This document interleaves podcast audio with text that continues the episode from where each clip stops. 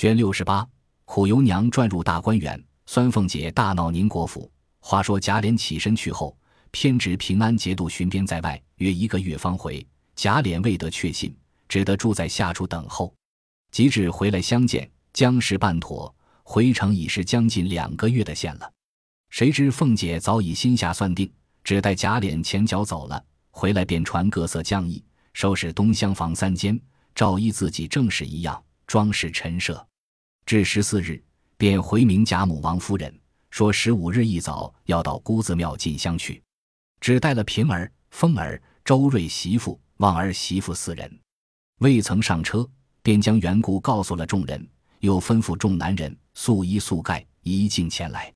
星儿引路，一直到了门前叩门，鲍二家的开了。星儿笑道：“快回二奶奶去，大奶奶来了。”鲍二家的听了这句，顶梁骨走了真魂，忙飞跑进去报与尤二姐。尤二姐虽也已惊，但已来了，只得以礼相见。于是忙整理衣裳，迎了出来。至门前，凤姐方下了车进来。尤二姐一看，只见头上都是素白银器。身上月白缎子袄，青缎子掐银线的褂子，白绫素裙，眉弯柳叶，高吊两梢，目横丹凤，神凝三角，俏丽若三春之桃，轻素若九秋之菊。周瑞旺二女人搀进院来，尤二姐陪笑，忙迎上来拜见，张口便叫姐姐，说今儿实在不知姐姐下降，不曾远接，求姐姐宽恕。说着便拜下去。凤姐忙陪笑，还礼不迭，赶着拉了二姐的手，同入房中。凤姐上座，尤二姐忙命丫头拿褥子，便行礼，说：“妹子年轻，一从到了这里，诸事都是家母和家姐商议主张。今日有幸相会，若姐姐不弃寒微，凡事求姐姐的指教，情愿倾心吐胆，只服侍姐姐。”说着便行下礼去。凤姐忙下座还礼。口内忙说：“皆因我也年轻，向来总是妇人的见识，一味的只劝二爷保重，别在外边棉花素柳，恐怕叫太爷太太担心。这都是你我的痴心，谁知二爷倒错会了我的意。若是外头包占人家姐妹的，瞒着家里也罢了。如今娶了妹妹做二房，这样正经大事也是人家大礼，却不曾和我说。我也劝过二爷早办这件事，果然生个一男半女。”连我后来都有靠，不想二爷反以我为那等妒忌不堪的人私自办了，真真叫我有冤没处诉。我的这个心唯有天地可表，头是天头里，我就风闻着知道了，只怕二爷又错想了，遂不敢先说。木今可巧二爷走了，所以我亲自过来拜见，还求妹妹体谅我的苦心，启动大驾，挪到家中，你我姐妹同居同处。彼此合心合意的健劝二爷谨慎事务，保养身子，这才是大礼呢。要是妹妹在外头，我在里头，妹妹白想想，我心里怎么过得去呢？再者叫外人听着，不但我的名声不好听，就是妹妹的名也不雅。况且二爷的名声，更是要紧的。倒是谈论咱们姐儿们还是小事，只如那起下人小人之言，未免见我素习持家太严，背地里加减些话。也是常情，妹妹想，自古说的当家人，呃，水缸，我要真有不容人的地方，上头三层公婆，当中有好几位姐姐、妹妹、妯娌们，怎么容得我到尖儿？就是今二爷私娶妹妹，在外头住着，我自然不愿意见妹妹，我如何还肯来呢？拿着我们平儿说起，我还劝着二爷收她呢，这都是天地神佛不忍我教这些小人们糟蹋，所以才叫我知道了。我如今来求妹妹进去和我一样住的、使的、穿的、戴的，你我总是一样。妹妹这样灵头人，若肯真心帮我，我也得个绑臂。不但那起小人堵了他们的嘴，就是二爷回来一见，他也从今后悔。我并不是那种吃醋掉歪的人，你我三人更加和气，所以妹妹还是我的大恩人呢。要是妹妹不和我去，我也愿意搬出来陪着妹妹住。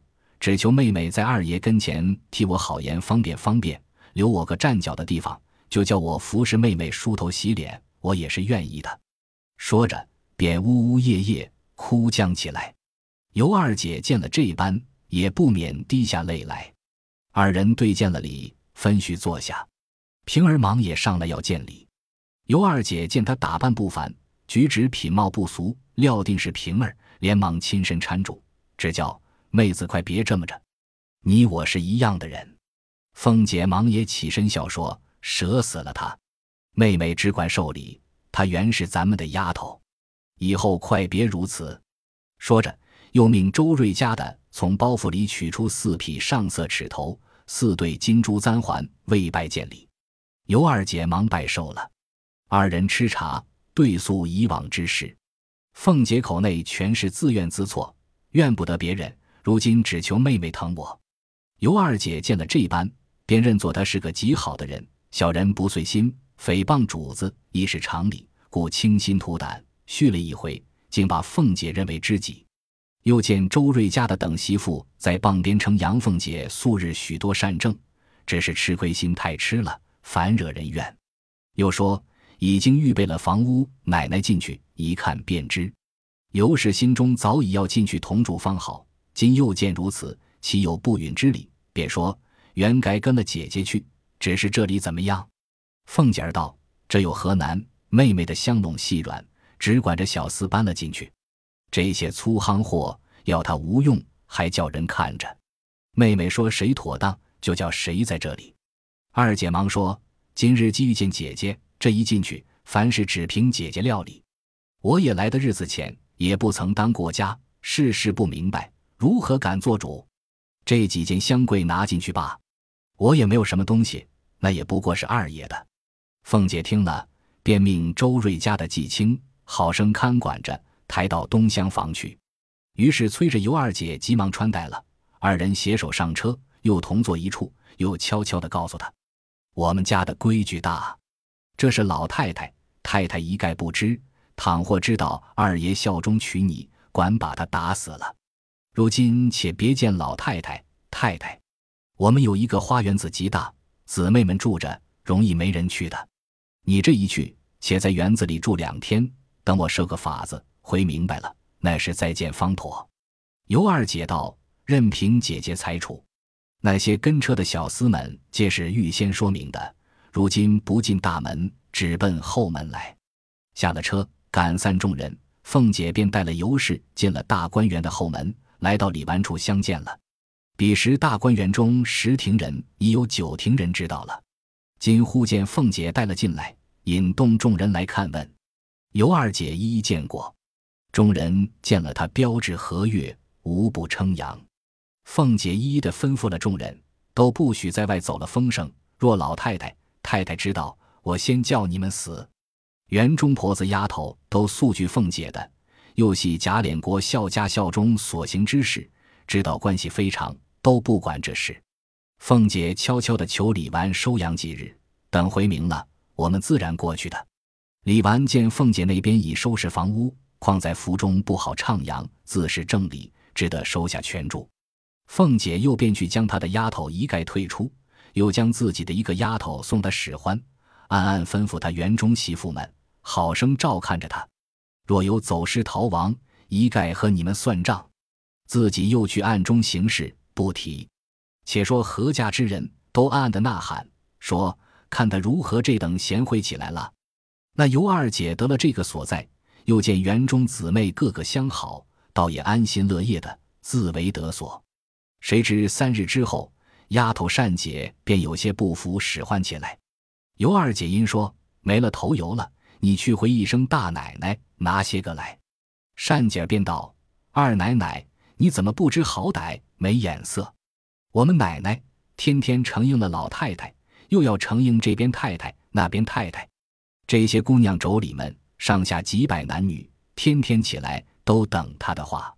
一日少说，大事也有一二十件。”小事还有三五十件，外头的从娘娘算起，已知王公侯伯家多少人情，家里又有这些亲友的调度，银子上千钱上万，一日都从他一个手一个心一个嘴里调度，那里为这点子小事去繁琐他？我劝你能着些儿吧，咱们又不是名为正娶来的，这是他亘古少有一个贤良人才这样待你，若差些儿的人听见了这话，吵嚷起来。把你丢在外，死不死，活不活，你又敢怎么样呢？一席话说的尤氏垂了头。紫薇有这一说，少不得将就些罢了。那善姐渐渐的连饭也怕端来与他吃，或早一顿晚一顿，所拿来的东西皆是剩的。尤二姐说过两次，她反瞪着眼叫唤起来。尤二姐又怕人笑她不安本分，少不得忍着。隔上五日八日见凤姐一面，那凤姐却是和容悦色，满嘴里好妹妹不离口。又说：倘有下人不到之处，你降不住他们，只管告诉我，我打他们。又骂丫头媳妇说：我深知你们软的欺，硬的怕，背着我的眼还怕谁？倘或二奶奶告诉我一个不字，我要你们的命。二姐见他这般好心，既有他，我又何必多事？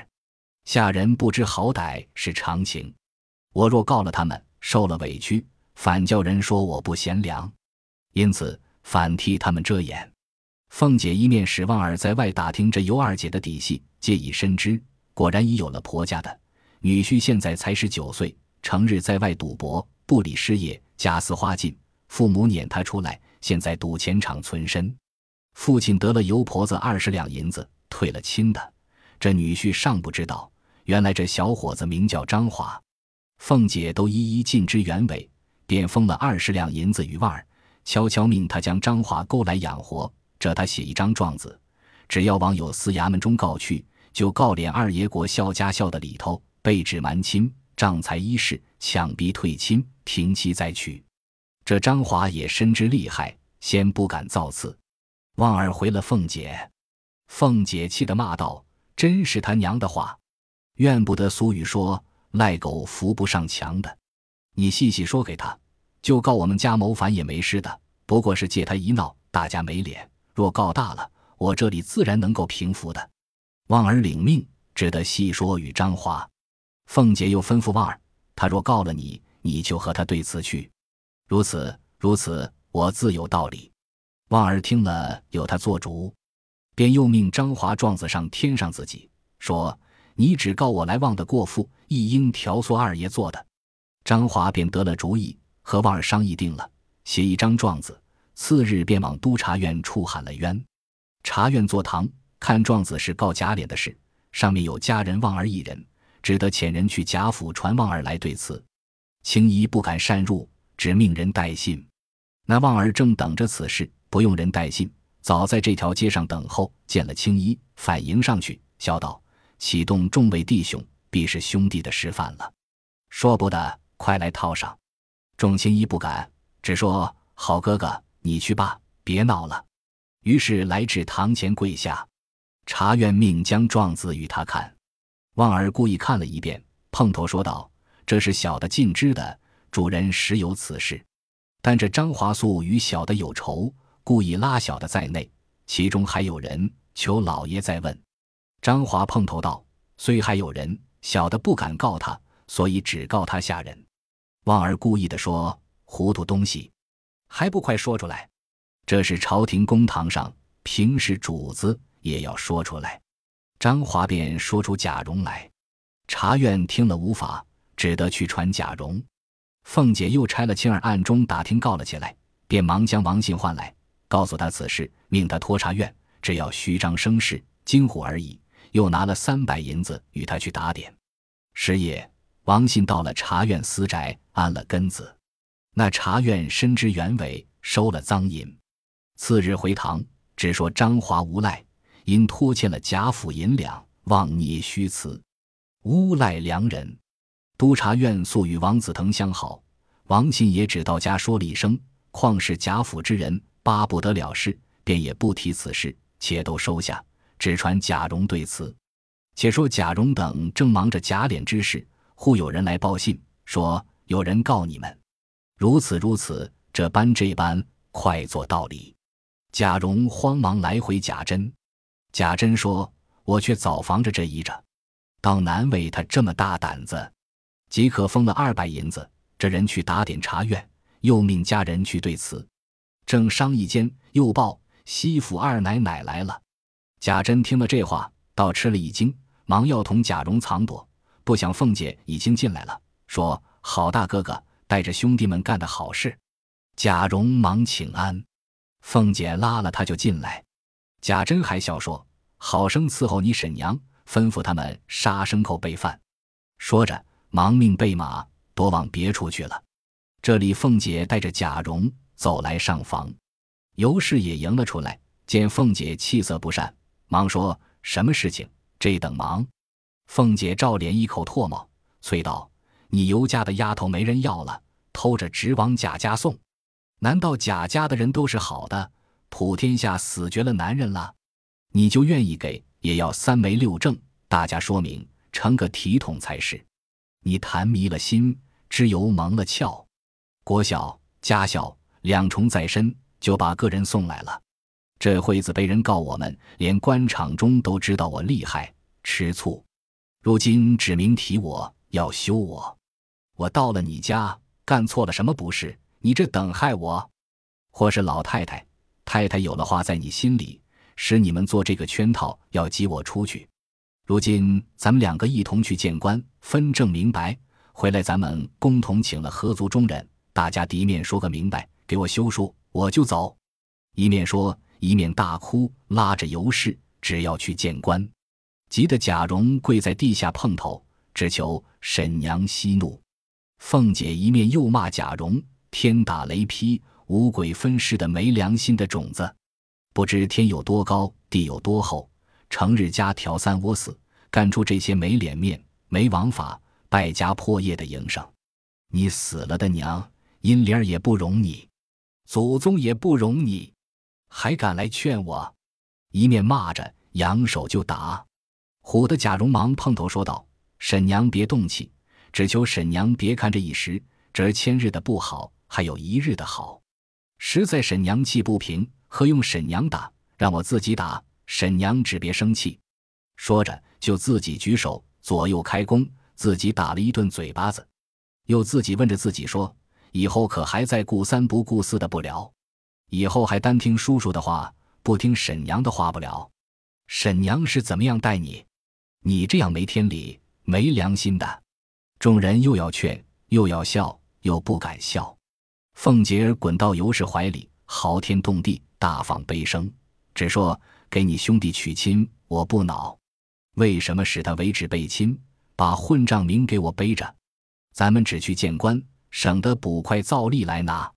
再者，咱们过去只见了老太太、太太和众族人等，大家公议了。我既不贤良，又不容男人买妾，只给我一纸休书，我即刻就走。你妹妹。”我也亲身接了来家，生怕老太太、太太生气，也不敢回。现在三茶六饭、金奴银币的住在园里，我这里赶着收拾房子，和我一样的，只等老太太知道了。袁说下接过来，大家安分守己的，我也不提就是了。谁知又是有了人家的，不知你们干的什么事，我一概又不知道。如今告我，我昨日急了，纵然我出去见官，也丢的是你贾家的脸。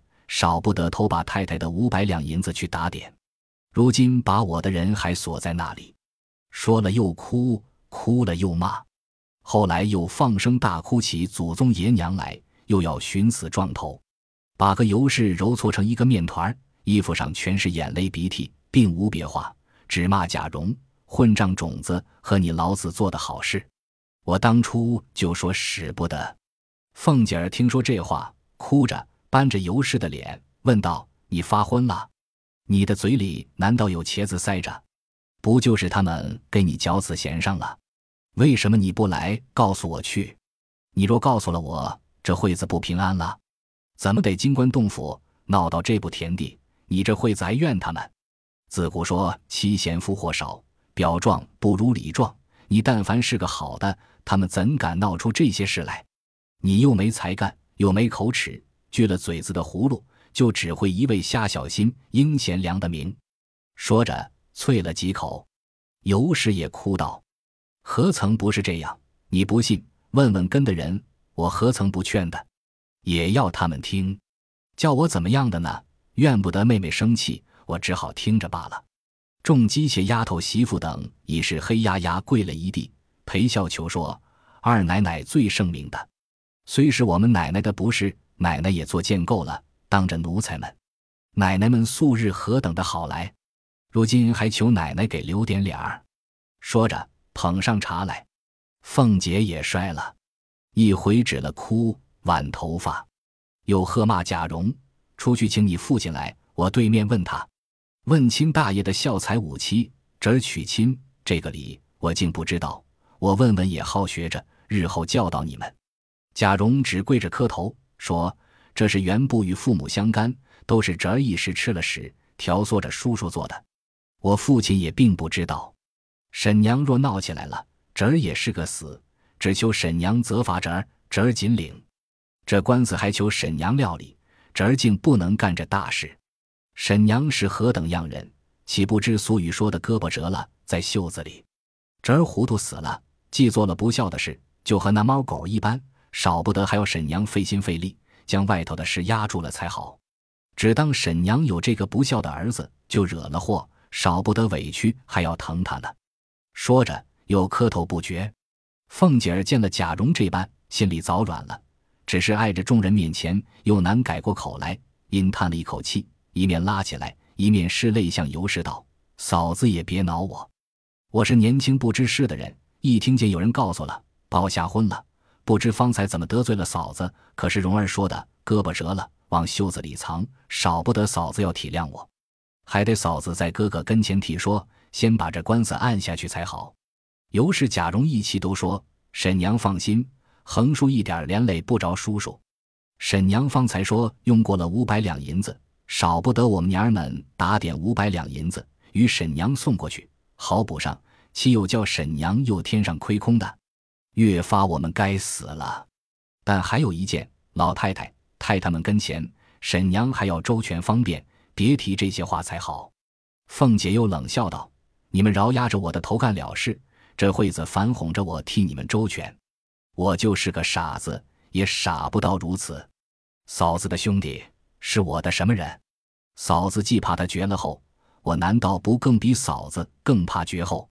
嫂子的妹子就和我的妹子一样。我一听见这话，连夜喜欢的连觉也睡不成，赶着传人收拾了屋子，就要接进来同住。倒是奴才小人的见识，他们倒说奶奶太性急。若是我们的主意，先回了老太太、太太，看是怎么样，再收拾房子去接也不迟。我听了这话，叫我要打要骂的，才不言语了。谁知偏不称我的意，偏偏的打嘴，半空里又跑出一个张华来告了一状。我听见了，吓得两夜没合眼儿，又不敢声张，只得求人去打听这张华是什么人。这样大胆，打听了两日，谁知是个无赖的花子。小子们说。原是二奶奶许了他的，他如今急了，冻死饿死也是个死。现在有这个理他抓住，纵然死了，死的倒比冻死饿死还值些。怎么怨得他告呢？这是袁氏也做事太急了，国孝一层罪，家孝一层罪，背着父母私娶一层罪，停妻再娶一层罪。俗语说：拼着一身剐，敢把皇帝拉下马。他穷疯了的人。什么事做不出来？况且他又拿着这满礼，不告等请不成。嫂子说：“我就是个韩信。”张良听了这话，也把智谋吓回去了。你兄弟又不在家，又没个人商量，少不得拿钱去垫补。谁知越使钱，越叫人拿住刀板，越发来讹。我是耗子尾巴上长疮，多少脓血儿，所以又急又气，少不得来找嫂子。尤氏、贾蓉不等说完，都说。不必操心，自然要料理的。贾蓉又道：“那张华不过是穷急，故舍了命才告咱们。如今想了一个法儿，竟许他些银子，只叫他因个妄告不实之罪，咱们替他打点完了官司，他出来时再给他些银子就完了。”凤姐儿咂着嘴笑道：“难为你想，怨不得你故意不顾二的做出这些事来。原来你竟是这么个糊涂东西，我往日错看了你了。若你说的这话。”他暂且依了，且打出官司来，又得了银子，眼前自然了事。这些人既是无赖的小人，银子到手，三天五天一光了，他又来找事讹诈，再要刀登起来，咱们虽不怕，终究担心。搁不住他说，既没毛病，为什么反给他银子？贾蓉原是个明白人，听如此一说，便笑道：“我还有个主意，来是使非人，去是是非者，这事还得我了才好。如今我竟问张华个主意，或是他定要人，或是他愿意了事，得钱再取。他若说一定要人，少不得我去劝我二姨娘，叫他出来，仍嫁他去。若说要钱，我们这里少不得给他。凤姐忙道：“虽如此说，我断舍不得你姨娘出去，我也断不肯使她出去。她要出去了，咱们家的脸在那里呢？依我说，只宁可多给钱为是。”贾蓉深知凤姐儿口虽如此，心却是巴不得只要本人出来，他却做贤良人。如今怎么说，且只好怎么依。凤姐欢喜了，又说：“外头好处了，家里终究怎么样？你也同我过去回明了老太太、太太才是。”尤氏又慌了，拉凤姐儿讨主意，如何撒谎才好？凤姐冷笑道：“既没这本事，谁叫你干这样事？”这惠子这个腔，我又看不上。待要不出个主意，我又是个心慈面软的人，凭人搓弄我，我还是一片傻心肠，说不得让我硬起来。如今你们只别露面，我只领了你妹妹去给老太太、太太们磕头，只说原系你妹妹我看上了很好，正因我不大生长，原说买两个人放在屋里的。今既见了你妹妹很好，而且又是亲上做亲的，我愿意娶来做二房。皆因家中父母姊妹亲近一概死了，日子又难，不能度日。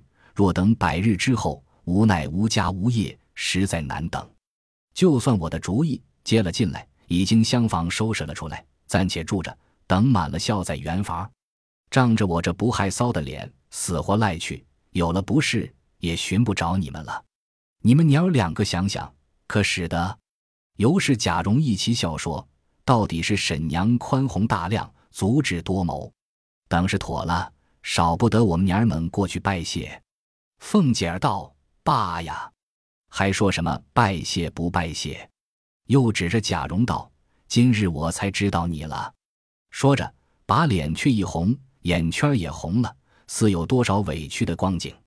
贾蓉忙陪笑道：“罢了，沈娘少不得饶恕我这一次。”说着。忙又跪下，凤姐儿扭过脸去不理他，贾蓉才笑着起来了。这里尤氏忙命丫头们舀水、取妆奁，服侍凤姐儿梳洗了，赶忙又命预备晚饭。凤姐执意要回去，尤氏拦着道：“今日二婶子要这么走了，我们什么脸还过那边去呢？”贾蓉旁边笑着劝道：“好婶娘，亲婶娘，以后蓉儿要不真心孝顺你老人家，天打雷劈。”凤姐瞅了他一眼，催道：“谁信你这？”说到这里，又咽住了。一面老婆丫头们摆上酒菜来，尤氏亲自递酒布菜，贾蓉又跪着敬了一盅酒，凤姐便和尤氏吃了饭。丫头们递了数口茶，又捧上茶来。凤姐喝了两口，便起身回去。贾蓉亲身送过来，才回去了。且说凤姐进园中。将此事告诉尤二姐，又说：“我怎么操心，又怎么打听，虚的如此如此，方保的众人无罪，少不得咱们按着这个法来才好。”不知凤姐又变出什么法来？且听下回分解。本集播放完毕，感谢您的收听，喜欢请订阅加关注，主页有更多精彩内容。